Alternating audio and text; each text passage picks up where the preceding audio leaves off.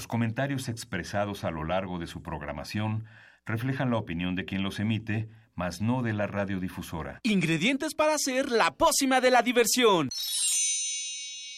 Ancas de rana intrépida. Ratones de laboratorio. Plumas de pollo creativo. Mm, medio litro de carcajadas.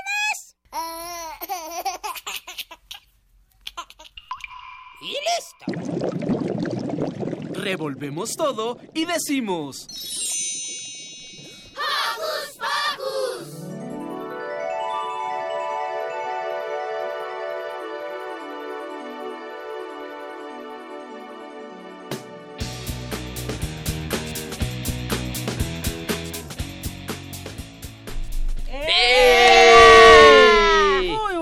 aquí estamos todos felices de estar nuevamente con ustedes. Yo soy Silvia y los saludo con un sonoro beso.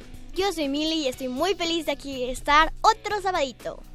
Yo soy Daniel y pues, gracias por volvernos a sintonizar este sábado y bueno, gracias. Bienvenidos. Exacto, Bienvenidos. porque hoy les vamos a tener muchas sorpresas. Hola, hola, yo soy Eduardo Cadena y les envío un apapacho sonoro.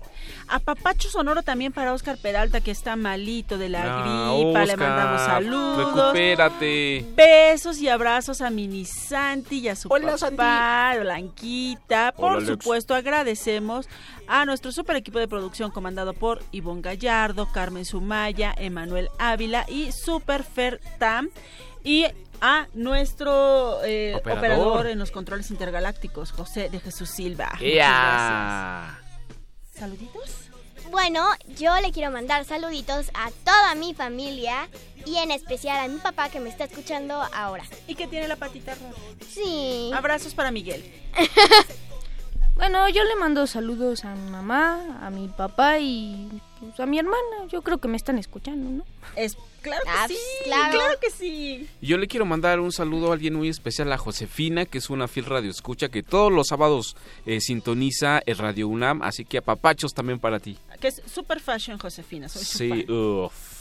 Igual que Miranda que nos está acompañando hoy detrás del que Hola, ¿Y qué les parece si comenzamos? Porque hoy en Hocus Pocus Tendremos la visita de la abogada general de nuestra máxima casa de estudio, la doctora Mónica González Contró, para hablarnos sobre cultura de la legalidad. Aprenderemos por qué es importante conocer este término desde niños. Y cómo debemos aplicarlo en la vida diaria. y Fertam nos tiene una padrísima dinámica que no pueden perderse. Y divertidos juegos con Eduardo Cadena. Preparando pócimas auditivas. Sí, también lisas unas fusiones de alegría. Agregamos micrófonos parlachines y... ¡Comenzamos!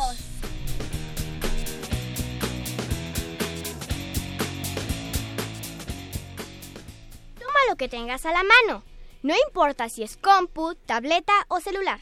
Y conéctate con nosotros en nuestras redes sociales. Exactamente, ya lo sabes, Facebookea con nosotros ingresando a Hocus Pocus Unam y descubre mucho más sobre este, tu programa favorito. Pero si lo tuyo es el Twitter, búscanos como arroba hocus pocus-unam. Pícale al corazoncito para poder interactuar con nosotros.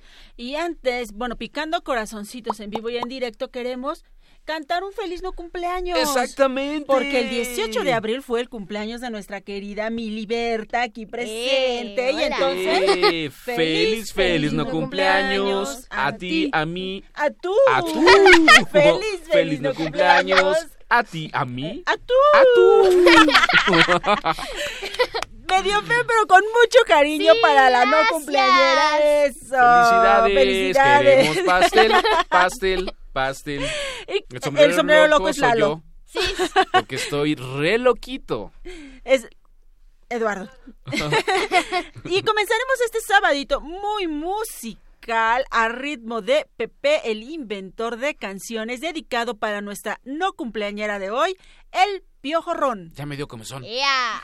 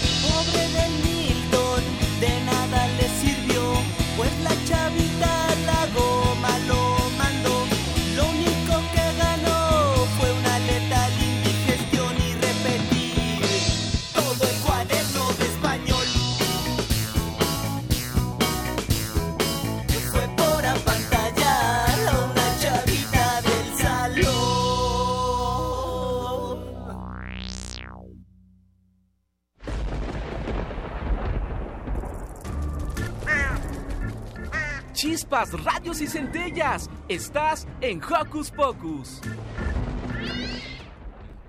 Y como bien dice Eduardo, el piojorrón se quedó dormido. Y como Mili se comió el pastel, pues le pusimos esta canción de los Yucatán a Gogo, se, comió. comió. Hocus Pocus te invita a descubrir las actividades lúdicas, académicas, culturales y científicas que la UNAM tiene para ti. y ya estamos aquí con la doctora Mónica González Contró, que nos va a hablar sobre cultura de la legalidad. Para que una sociedad tenga orden y se cumplan las leyes, cada uno de nosotros debe cumplir normas. Desde niños es importante conocer y respetar las reglas y de esta manera fomentaremos una cultura de la legalidad. Así es, y para aclarar todas nuestras dudas sobre este tema, nos acompaña la doctora Mónica González Contró, abogada general de la UNAM. Bienvenida. Bienvenida. Pues muchísimas gracias, estoy muy emocionada y muy contenta de estar aquí en Hocus Pocus. Eh, lo dije bien. Eh, pues sí, este sábado aquí en este programa para las niñas y los niños, que me parece pues muy importante que la UNAM también tenga estos espacios. Mónica, querías mandar saluditos. Sí, antes que nada, eh, quiero mandar saludos a Andrea y a Maya que me están escuchando, a Romina y Emilia que son mis sobrinas y que eh, pues están también muy emocionadas de poder eh, oír este programa y hoy estar oyendo aquí Radio UNAM. Pues saluditos. Saludos. Pues muy bien, pues ¿de qué vamos a platicar? Queremos empezar con qué es la cultura de la legalidad. Pues miren, es una pregunta muy importante porque es algo que seguramente todas las niñas y los niños han oído hablar de la cultura de la legalidad. Pero aquí tenemos dos términos, ¿no? La primera palabra que tenemos que ver es lo que es cultura. ¿No? La cultura es aquello, pues es este conjunto de creencias, de formas de vida, ¿no? Que nos da identidad, que nos rodea. Si nosotros hablamos, por ejemplo, de la cultura mexicana, pues es algo que tenemos en, en común todas las mexicanas y los mexicanos, ¿no? Por ejemplo, pues que comemos tacos, que nos gusta el chile, determinado tipo de música, que hablamos el mismo idioma, ¿no? Entonces la cultura es todo esto. Y la legalidad es como su nombre lo indica, el respeto a las normas, y ustedes ya también lo dijeron, ¿no? El respeto a las leyes. Entonces, cuando hablamos de cultura de la legalidad, hablamos de establecer un sistema, ¿no? En donde nuestra forma de vida sea el respeto a la ley. Y es muy importante decir, pues, ¿por qué tenemos que respetar la ley? Pues porque esto es bueno para todas y para todos. Imaginemos, por ejemplo, ¿no? Les pongo a los niños que nos están oyendo un ejemplo, que pues no hubiera o no se respetaran las normas de tráfico en la ciudad. No respetáramos cuando hay un alto, cuando se nos dice pues que dejemos pasar a los peatones. Sería un caos. Sería un caos, ¿no? No podríamos, digamos, circular y sería un lío y habría todavía más caos del que tenemos en esta ciudad. Entonces, lo que eh, nosotros referimos con la cultura de la legalidad es aprender que las normas las tenemos que responder porque son buenas para todos y no necesariamente porque haya un policía en la esquina que nos esté diciendo o nos vaya a castigar. Eso es importante, eh, que, bueno, pienso que es muy importante que recalguemos en los niños y también en los grandes, los que ya no somos tan niños, que no necesitamos quien nos esté cuidando, que no necesitamos que haya un policía o un adulto cerca o un compañero que nos diga, acuérdate que eso no se debe hacer.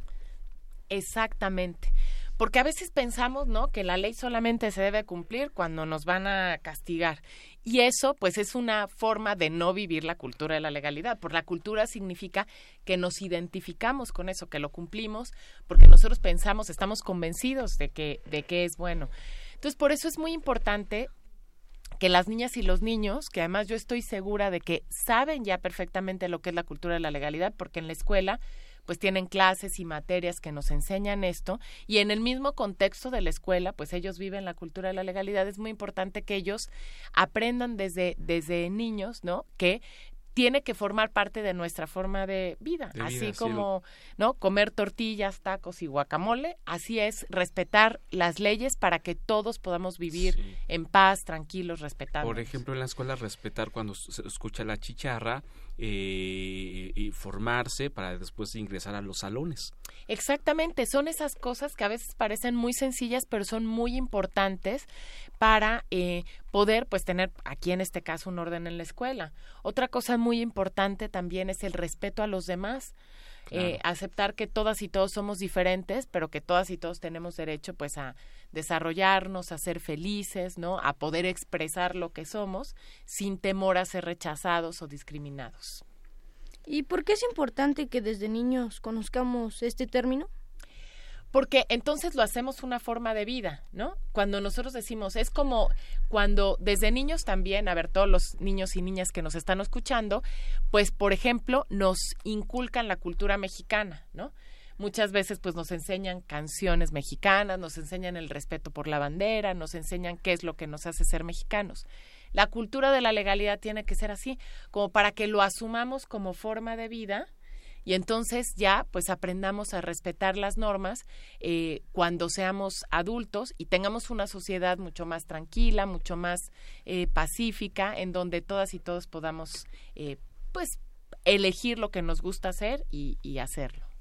Y quiero preguntarte un poquito más de ti. Te quería preguntar, este, ¿cómo se te ocurrió este estar en estos temas que tienen que ver con las leyes? Pues mira, que es una pregunta muy buena. Eh, de entrada, les voy a decir que yo soy niñóloga. ¿Qué quiere decir eso? A ver. Que me dedico a los derechos de las niñas y los niños. Eso es, digamos, yo, ah, bueno, ahora soy abogada general, pero soy investigadora del Instituto de Investigaciones Jurídicas. Entonces yo, pues desde, no desde tan chiquita, porque quise ser muchas cosas, ¿no? Quise ser enfermera, quise ser psicóloga, ¿no? Muchas cosas, pero cuando tuve que elegir carrera, dije, bueno, pues voy a estudiar derecho porque pues vengo de una familia de muchos abogados. Entre otros, mi papá es abogado, entonces pues yo estaba familiarizada con eso. Y entonces, pues dije, bueno, pues voy a, dedicarme a esto. Y les quiero contar que cuando yo estaba estudiando, estaba joven, eh, hice una, una tarea de voluntaria con niñas y niños de la calle, que es una situación, pues todas y todos lo hemos visto, y este, y pues es una situación muy dura, ¿no? Son niños que viven pues con mucha pobreza y con muchas necesidades. Y a partir de ahí, pues empecé yo a decir, pues es que yo quiero trabajar, ¿no? Para defender los derechos de estos niños, ¿no? Que están en una situación tan difícil. Y entonces, pues ya después de muchos este, avatares, fui a estudiar un doctorado en España y ahí hice, estuve tres años investigando sobre los derechos de las niñas y los niños y a partir de ese momento me, eh, me dedico a eso. Entonces, por eso, eh, para mí es muy importante también no solo estudiar a las niñas y los niños, sino hablar con ellos y poder tratar con ellos para, pues, para aprender también lo que nos tienen que decir, qué situaciones están viviendo y lo que les interesa. Claro, porque los niños son, mm, eh, son el futuro, pero también son el presente y debemos de hacer algo por ellos. Qué bueno que tú dedicaste parte de tu profesión, pues a atender a, eh, eh, a nuestras niñas y a nuestros niños de México. Así es, son el, son el presente, porque bueno, pues los niños y las niñas tienen derechos hoy, ¿no? Y derechos que deben ser cumplidos y derechos que eh, pues son muy importantes porque la cultura de la legalidad, y esto hay que decirlo también para los adultos que nos están escuchando, implica también respetar los derechos de las niñas y los niños, que tienen pues los mismos derechos que eh, los seres humanos, pero derechos muy específicos, por ejemplo, el derecho a la educación, ¿no? El derecho a la salud, a la alimentación, a decir lo que piensan, a intervenir en la vida pública de nuestro país y un derecho que a mí me encanta y que es súper importante, que es el derecho al juego, sobre el cual también yo he em, escrito mucho porque es muy importante para las niñas y los niños. Y yo quisiera preguntarle aquí a nuestros niños presentes qué necesitan o qué eh, opinan del derecho al juego. ¿Es importante? ¿No es importante? ¿Ustedes creen que es fácil, digamos, eh, ¿no? Vivir el derecho al juego? A ver. Mili, Dani. Bueno, yo creo que la verdad sí es importante porque los niños no solo necesitan educación y familia y etcétera, etcétera. También necesitan este experimentar otras cosas que no sean solo aprender, que sean también divertirse y entender que hay afuera. Pero también aprendemos jugando, como en Hocus Pocus. Sí, obviamente. Dani, ¿qué nos dices a ver de este derecho? ¿Sabías que existe el derecho al juego o no? No, yo no sabía. Pues es un derecho bien importante. Qué bueno. ¿Y qué te parece? ¿A qué te suena el derecho al juego? Mm, poder como desahogarte de todo eso tus responsabilidades o algo así. Claro, es desahogarte, pero es también el derecho pues a estar con otras niñas y niños, ¿no? Divertirte, a experimentar cosas diferentes. Exactamente. Y les quiero decir además una cosa bien importante, además ahorita que estamos en periodo electoral.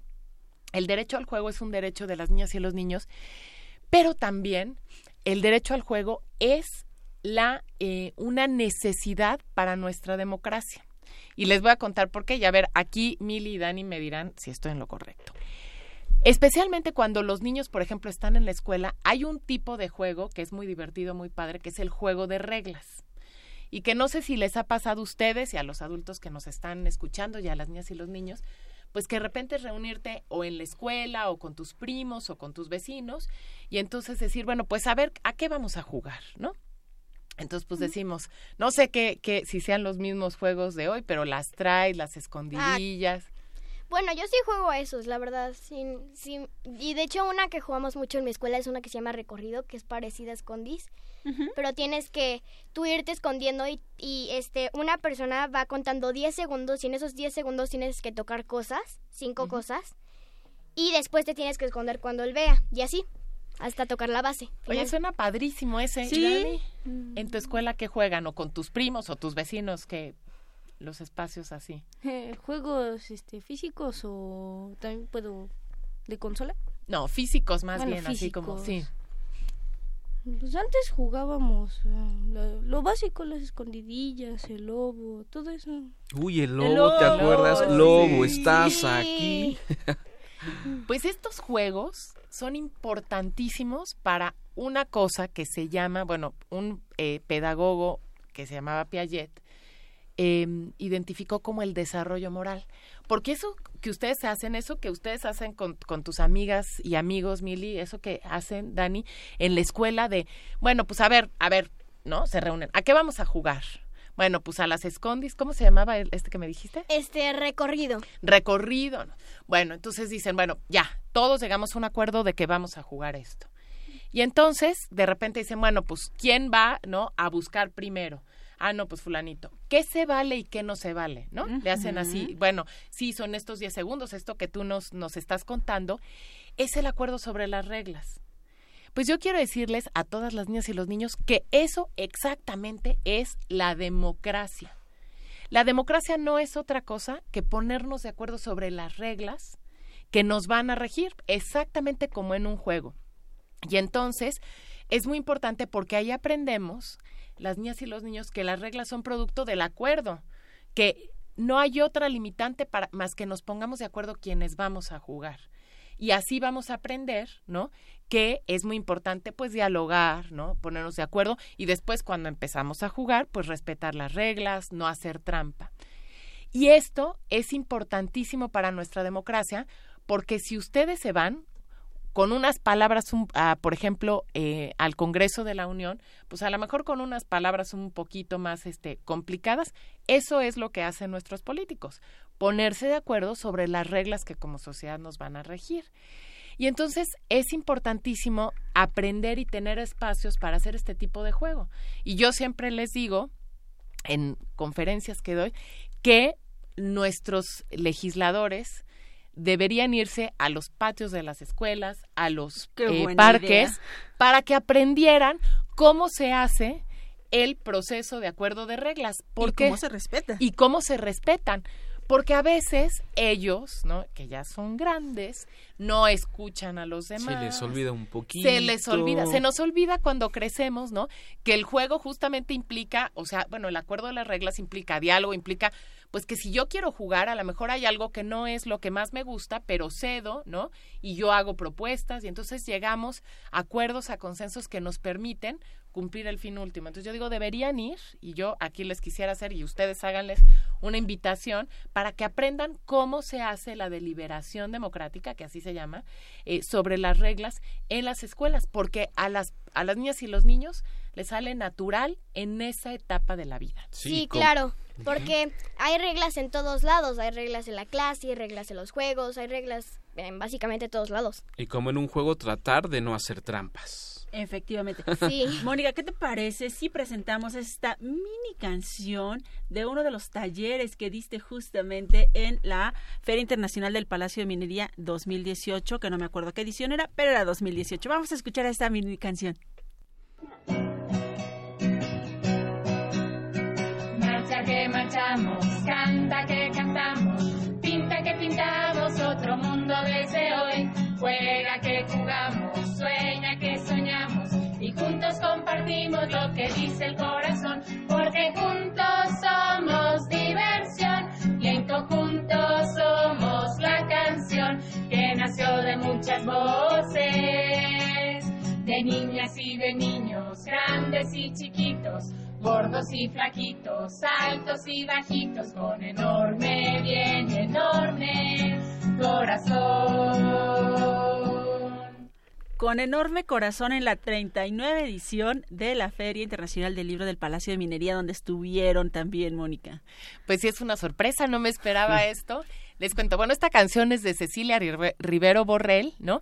Que justo también es una niñóloga apasionada del juego. Ella compuso esta canción y eh, cada año, pues desde hace unos cinco eh, años, nos invitan a mi hermana, tengo una ma- hermana, Ana Paula, que es maestra de primaria, y entonces, em, pues es muy buena, la verdad, con, con las niñas y los niños, y mi sobrina que se llama María y otro sobrino Santiago, que ellos ya son adolescentes, y entonces nos han invitado y damos este eh, taller de cultura de la legalidad, y que es una experiencia muy linda.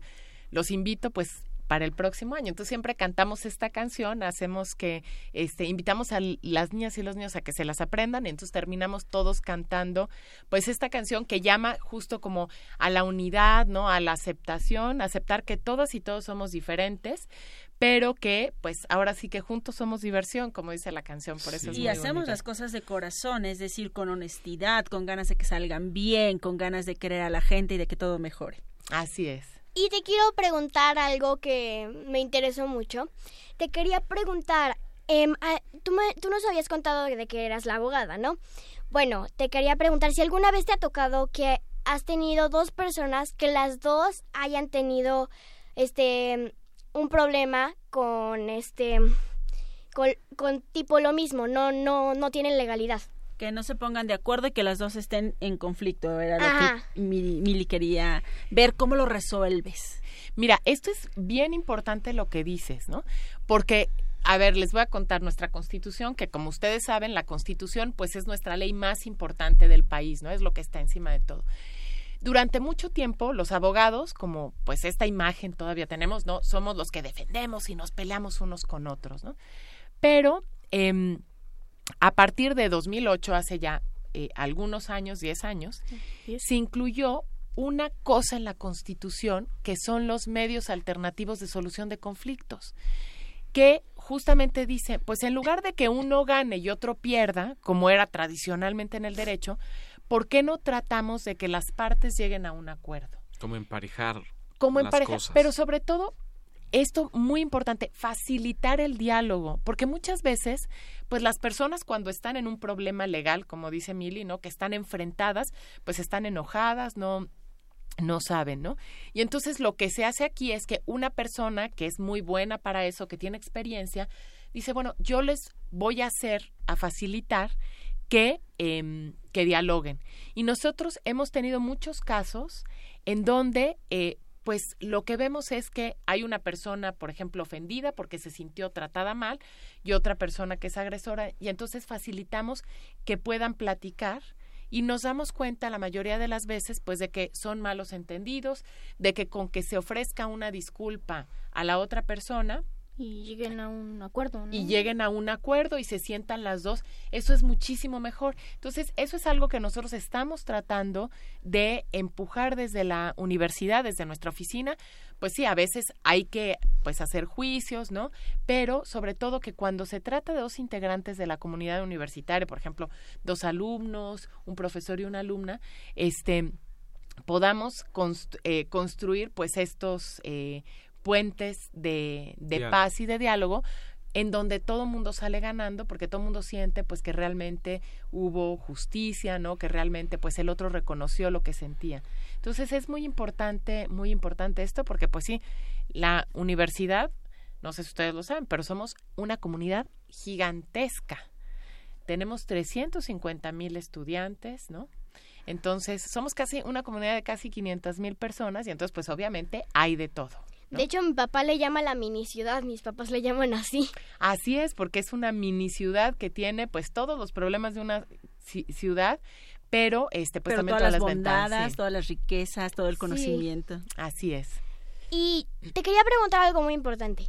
Yo como niña mujer, ¿qué puedo hacer para fomentar las leyes? Pues mira, me encanta que digas tú como niña mujer, porque a- en este país, pues aunque ya hay leyes que nos dicen que somos iguales, ¿no?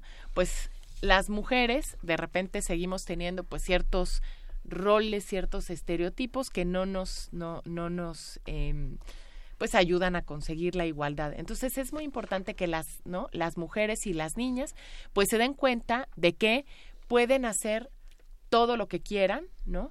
Y de que además son muy importantes en la cultura de la legalidad. ¿Cómo lo podemos hacer? Casos muy concretos. Por ejemplo, pues obedeciendo las normas que tenemos en nuestra escuela, pero también en la ciudad, ¿no? Este, también, pues fomentando una cultura de la igualdad, es decir, a veces tenemos en nuestros contextos o escolares o de la familia, los amigos, pues gente o niñas o niños, ¿no? Que les cuesta más trabajo ser incluidos, ¿no?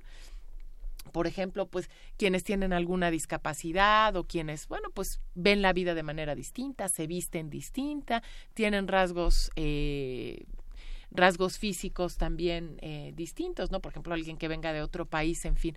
Entonces, esa cultura de la legalidad supone, pues, en primer lugar, incluir a todas y todos, ¿no? Que de esto trabajamos mucho en el taller que damos en la FIL, pero también pues denunciar cualquier injusticia, cualquier acto de violencia, ¿no? Por ejemplo, ahora creo que las niñas y los niños tienen mucha conciencia sobre el bullying, sobre el acoso escolar.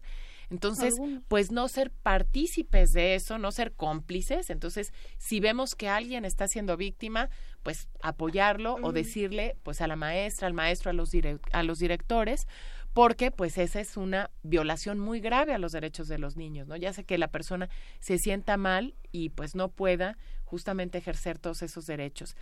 Y desde luego también hablarles a las personas adultas. A veces a las niñas y los niños es difícil escucharlos, ¿no? Porque pues a veces los adultos no somos muy proclives, ¿no? pensamos, y esto yo lo quiero decir, que nosotros somos los que tenemos algo importante que decir. Y en cambio las niñas y los niños no. Les voy a contar cuando este Santiago, mi sobrino, que ya es grande, va a cumplir 15 años, era muy chiquito, nosotros somos una familia que todos somos muy, somos cuatro hermanos, ¿no? Más mis papás, más los esposos, esposas, y pues gritamos mucho y hablamos mucho y somos muy apasionados en la política. Y entonces me decía, Moni, y entonces me pedía que tocara yo una, este, con el vaso, con una cucharita, para que todos se callaran y pudiéramos escuchar, ¿no? A las niñas, a los niños, ¿no? Y esto es muy importante, pues que ustedes digan, oigan, yo también tengo algo que decir.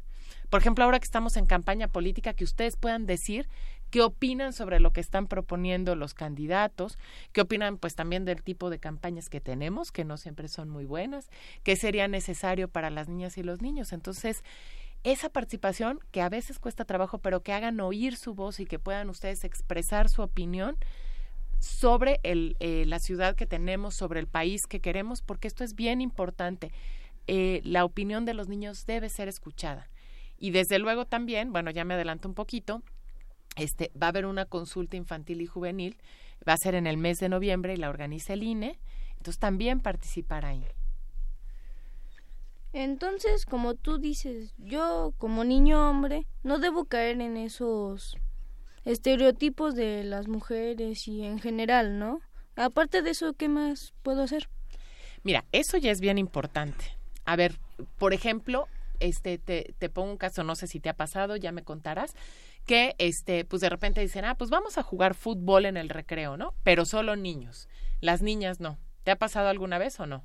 Mm, pues yo que vea, bueno, yo no juego, pero yo que vea sí sí llegan a meter algunas mujeres. Sí, se incluyen. Entonces, por ejemplo, eso es algo muy importante. ¿A ti a, a, ti a qué te gusta jugar? Uh, básquetbol. Básquetbol. Y entonces, por ejemplo, también decir, bueno, esos estereotipos es no que las mujeres tienen que estar, ¿no? jugando o sentadas, platicando y los hombres jugando, sino establecer condiciones de igualdad. Eso es muy importante, ¿no? O por ejemplo, involucrarte en las tareas del hogar, ¿no?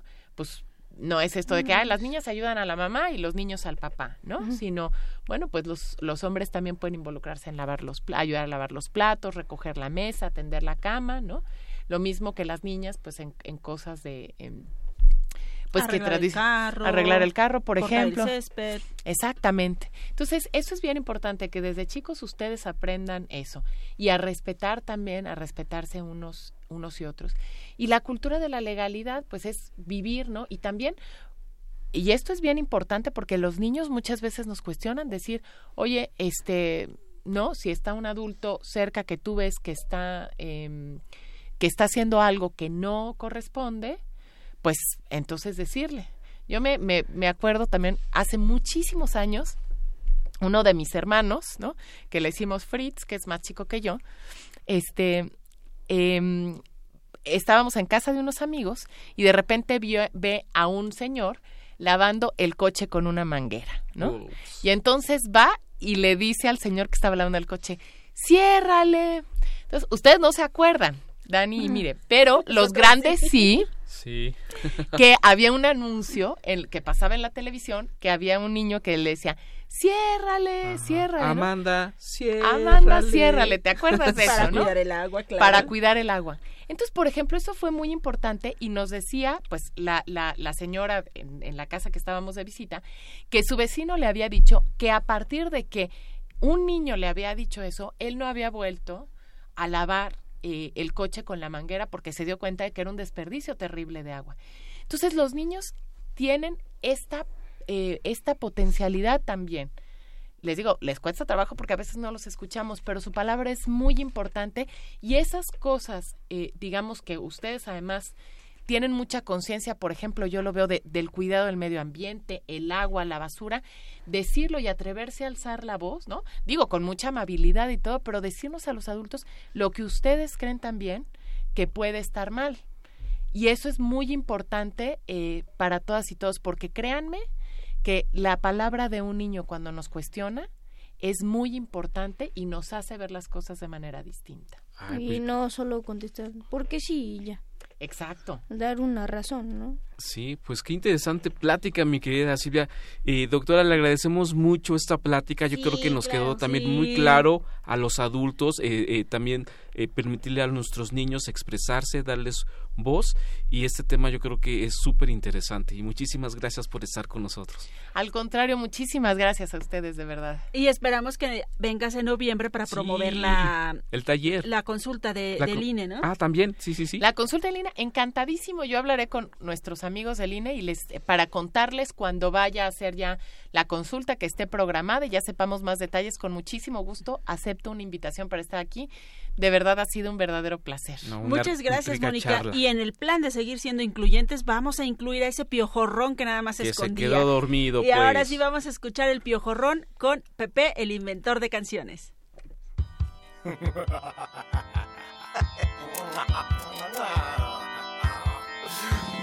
Soy un vampirito, muy bravo y bien picosito, el rey de los piojos. Y cuando tengo un antojo,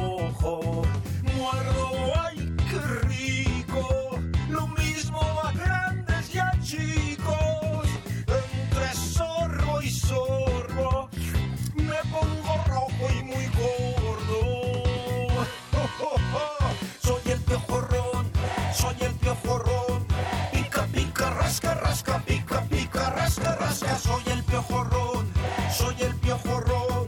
Pica, pica, rasca, rasca. De mis dientes no te escapas. no. Voy de fiesta en fiesta en los pelos de tu cabeza. Después de picarte, no pararás de rascarte.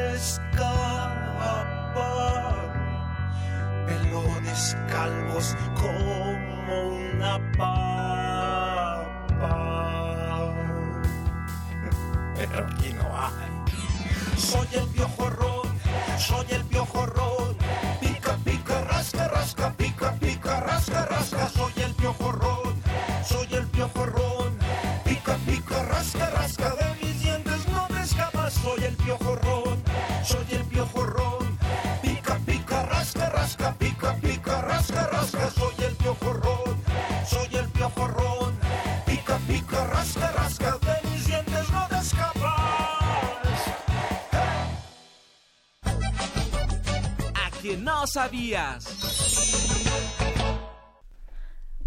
Hola, ya regresamos a cabina y adivinen quién está con nosotros. El piojorrón. El piojo. Pues no se parece mucho. No. Bertam, el piojón está aquí con nosotros. ¡Ea! Gracias, gracias. Bienvenido. Hola, Fer. Van a ver a la salida. No chupe sangre nada No, más. como no, no. piojorrón. Oye, oye, oye, cultura de la legalidad. Acuérdate, Perdón, acuérdate. perdón. Ah, ¿Cómo están, chicos? Bien. Ay. Qué bueno. Oigan, hoy quiero hablar con ustedes sobre un gran problema que hay no solo en México, y es un tema muy muy importante, y es sobre los animales en peligro de extinción. Oh. Pero, ¿qué animales están en peligro de extinción en nuestro país? Como sabemos, México es un país con muchas, pero muchas especies de animales que poco a poco han desaparecido gracias a que mucha gente los comienza a cazar y que aparte los ocupan para muchas cosas malas. Esta lista solo tiene un par, ya que son bastante los animales que tenemos que cuidar. ¿Les parece si comenzamos? Comenzamos. Sí, sí. Ok, uno de estos animales es el ajolote. ¿Lo conocen? Sí. Muy bien, para los que no los conozcan, se trata de un animalito marino que tiene un aspecto único. De hecho, los náhuatl le decían monstruo de agua. Ay, pero sí está bien bonito. ¿Verdad que sí? Está chiquito. Está... Parece Para mí es tierno. renacuajo, Parece un hermoso renacuajo. Sí, lo podemos ubicar porque tiene como se- parece una una cresta lo que tú Ajá, en la eh, cabecita. ajá, la cabecita. Son tres de cada lado, si mal no Son recuerdo. rosas. ¿Son qué? Rosas, ¿no? Varía un. Ándale. poquito, rosa, blanquito. Azul también. Azul. Sí. Es posible encontrarlos en los canales de Xochimilco, pero son cada vez menos los ejemplares que existen en libertad. Alguna de las causas de estos pequeños animales que estén desapareciendo es por la contaminación de los ríos y porque los ocupan para medicamentos, desgraciadamente. Ah. ¿Cómo? Para Sí, medicamentos. son como líquidos. Eh, ajá. Se los toman. Es jarabe. Wow, digamos, eh, medicamentos alternativos. Ajá, y Podría tradicionales, sí. eh, varía. tradicional. Ay, No los compro. ¿como para qué los usan? No lo sé. El siguiente en la lista es la vaquita marina. Mm. Es un cetáceo que se parece mucho al delfín y solo habita en aguas mexicanas. ¿Y platica con Dory? No lo sé. ¿Platica cetáceo? Vamos. Cetáceo, ¿eh? Se calcula que existen menos de 100 ejemplares de esta especie. Uy. La causa de que también estén desapareciendo es que los, pe- los pescan demasiado. Así es, hay personas malas que los atrapan con sus redes. Sí, de hecho también eh, pescadores que atrapan otro tipo de pez, desgraciadamente ahí también va- van estos eh, animalitos Sí, desgraciadamente. Sí. y ya no lo- ya no los regresan al mar, o sea, pues No, ya. obviamente No, ya no. se mueren. Sí. Otro animal que también está desapareciendo y que aparte es mi animal favorito es el lobo gris mexicano.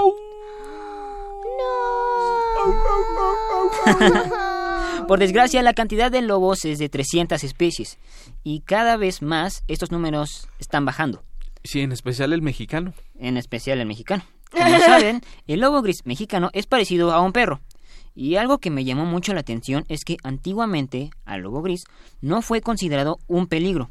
En el antiguo Teotihuacán se le relacionó con la diosa Chantico por ser símbolo de valentía. Ah, también por ahí eh, Oh. eh, decía la, se comenta que los cuentos donde hablan de, de lobos malos como Caperucita, como los tres cochinitos también, pues influyen en que la gente los case. Claro, en que no los quiera, ¿no? Cuando en Sí. realidad son animales. Los ven como peligrosos, Ajá. ¿no? Exactamente. De hecho, a los propios lobos, a los propios lobos les damos más miedo que este nosotros a ellos. ¿No se acuerdan de una canción de Amparo Ochoa, me parece que se llamaba El Lobito Malo? ¿La cantaba Amparo Ochoa? ¿No? ¿No, No, se pero acuerdan ahorita la producción nos la busca. No. Ok, hay que está, creo el disco. Yeah. La Amparo guacamaya... Ochoa, el lobito malo. Ok. Anoten, anoten, anoten. La guacamaya roja tampoco se salva del peligro que hay. Pues esta hermosa ave con los colores rojo, verde, azul y amarillo es vendida de una manera ilegal. Y eso ha provocado que más de 30.000 especies existan alrededor del mundo. Aunque no lo creas, 30.000 es muy poco. De hecho, aquí en México solo se pueden encontrar en el estado de Chiapas. Oh. Ay. Sí. Para terminar con algunos de los que son los animales en peligro de extinción, el gran, fuerte y temido jaguar es un animal muy representativo de México, ¿cierto? Sí, Sí. claro, los pumas. También. No, bueno, los pumas y los jaguares. También. claro. es uno más en esta larga lista. Hay alrededor de 15.000 ejemplares. Él ha estado desapareciendo por causa de los cazadores y personas que acaban con su hábitat. Ah, También sabes qué, Pero son qué animal? El son rinoceronte. Ay, sí, el Sí, desgraciadamente, hace ocupan poquito- mucho lo que es este su, Su cuerno. Su cuerno, exactamente. Sí. Son gatunos, son preciosos. ¿Por qué? Ajá, y también por ahí se comentaba que están checando que el hipopótamo. Sí, Eh, el otro día también lo vi. De hecho, los hipopótamos, a pesar de que son bonachones, tiernos, son unos animales muy feroces. Es que Han- tienen muchísima fuerza, además. Sí, sí, sí. De hecho, ha- han llegado eh, a, matar a leones, o sea, Sí. a Sí, otro tipo es- de Creo animales. que también cocodrilos. si En no especial, Ah, exacto, y este, cocodrilos, sí. Ah, en especial lo que más, este, las, las, la- los tipos de animales que más matan, entre ellos están los hipopótamos y en especial son porque se- si, te acercas a sus crías, se asustan y te matan. Y, es- y exactamente es por este miedo de que ahora el hipopótamo pues, se ha convertido en un animal muy peligroso en algunas regiones de todo el mundo pues se le caza y se le mata. Entonces ojalá y pues no no lleguemos al punto de que el hipopótamo eh, sea eh, eh, un animal casi casi a punto de extinguirse. De extinguirse. y los que tenemos aquí en México, como el ajolote, hay que cuidarlos y hay que también pues irlos a visitar porque también nosotros eh, podemos eh, eh, a- aportar o ayudar a que el ajolote mexicano pues se, Es un animal único de México y hay que eh, aprender a cuidarlo. sí investiguen en Xochimilco hay como lugares. Sí, claro, hay lugares en donde se dedican a la crianza justamente de, de ajolotes para tratar de revertir este peligro de extinción. Pero justamente podríamos retomar, como decía Mili y como decían Daniel hace rato, todo eso también tiene que ver con la cultura de la legalidad, porque si nosotros Exacto. respetamos la vida de los demás, en este caso la vida de los animales, y respetamos su hábitat y respetamos a sus crías, los hipopótamos no tienen por qué enojarse, porque nosotros estamos respetando a, a sus crías. Ellos solamente lo que hacen es defenderlos, cuidar a, a los que aman, al igual que nosotros lo hacemos. Entonces, bueno, vámonos respetando con todos y contra todos, ¿no, Mili? Sí, pues, no, está muy mal. ¿Verdad? Que el tema está un poquito feo, pero hay que Intenta. aprender a cuidar a los animales, chicos. Aunque esté feo, no hay que quejarse porque hay que entenderlo para que ya no esté feo. A la Exacto. próxima. Exacto. Y entonces, Fer, ¿con qué nos vas a dejar ahorita? Con una rolita. Sí, que, que se llama eh, precisamente, eh, es de- el tema de uno de los animalitos que hablaste. El ajolote. Y es de un disco muy bonito que se llama El Llamado. Así que escúchenla, pónganle mucha atención y van a ver que les va a gustar. Si me ves y te parezco muy raro, es que no soy igual a los animales que te han presentado. No soy un pez aunque vivo en un lago. Tengo aletas, cuatro patas y nado. Y aunque no lo puedas creer, soy orgullosamente mexicano.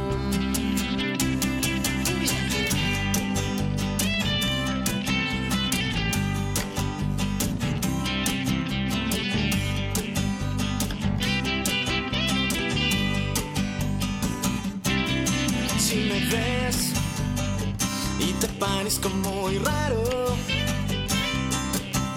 respiro por branquias y estoy en estado larvario. Y si te sigo pareciendo raro, los aztecas por siglos me adoraron. Y ahora no entiendo por qué me has condenado. Me haces jarabe, me haces caldo, estoy condenado. Y pregúntame cómo me llamo, me llamo así, ajolote mexicano. No puedo más, me estás matando, no puedo más, mi casa estás contaminando.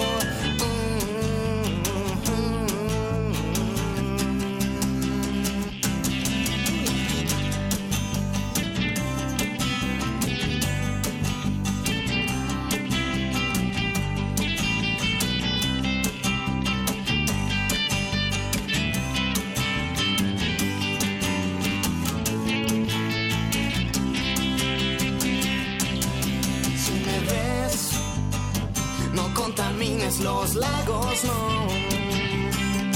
Date cuenta que el mundo se está acabando. No tires basura, no quemes los bosques, ayúdame. Y pregúntame cómo me llamo, me llamo así, ajolote mexicano. No puedo más, estás matando. No puedo más, mi casa estás contaminando. Y en tus manos está salvarnos. Por favor.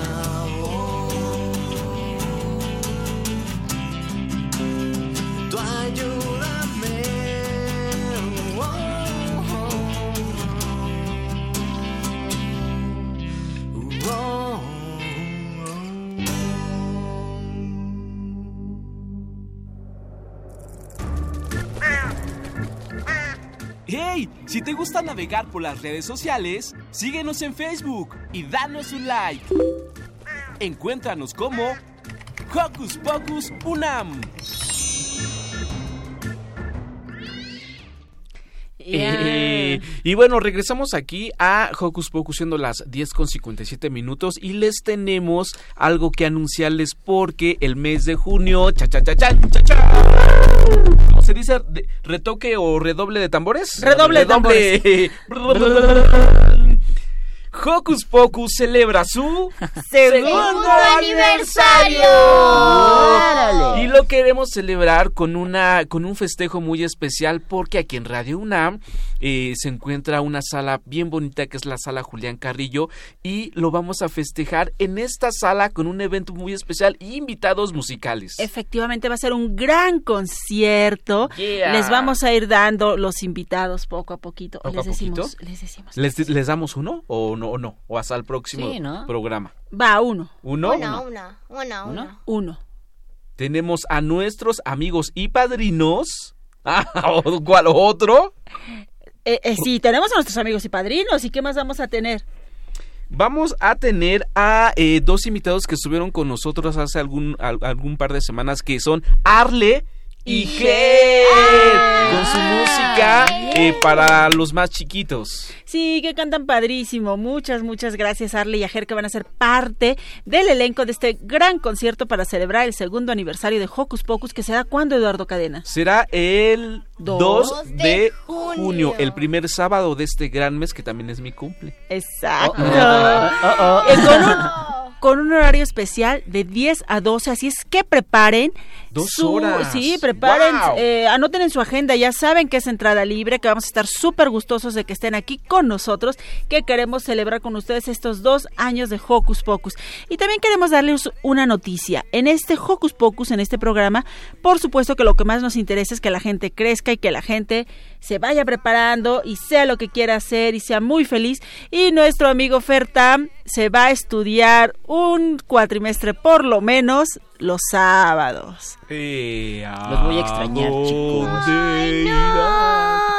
Y nosotros vamos a extrañarte mucho, Fer, pero esperamos que se pase de bolón ping-pong, como diría Eduardo Cadena, ese tiempo para que estés aquí de regreso con nosotros. Ah, Prepárate claro mucho, sí. estudia mucho y pues aquí te esperamos. Ah, claro que sí. Y me tendrán en el aniversario, ¿eh? Pero por supuesto. Obvio. Va que va. ¿Tienes que? ¿Y qué les parece si nos despedimos? Porque esto ha llegado a su fin. Bueno, yo me despido muy triste de que se acabó, pero estoy muy feliz de que nos hayan escuchado otro sabadito.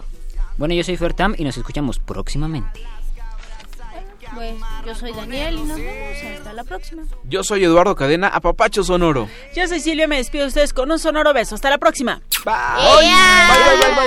construiré una cerca, yo les haré, oh, y les haré, yo les haré una cerca, yo les construiré, y les haré, yo les haré una cerca, yo les construiré. Las vacas aquí se quedan. Radio UNAM presentó el espacio donde las niñas y los niños usan la magia de su imaginación.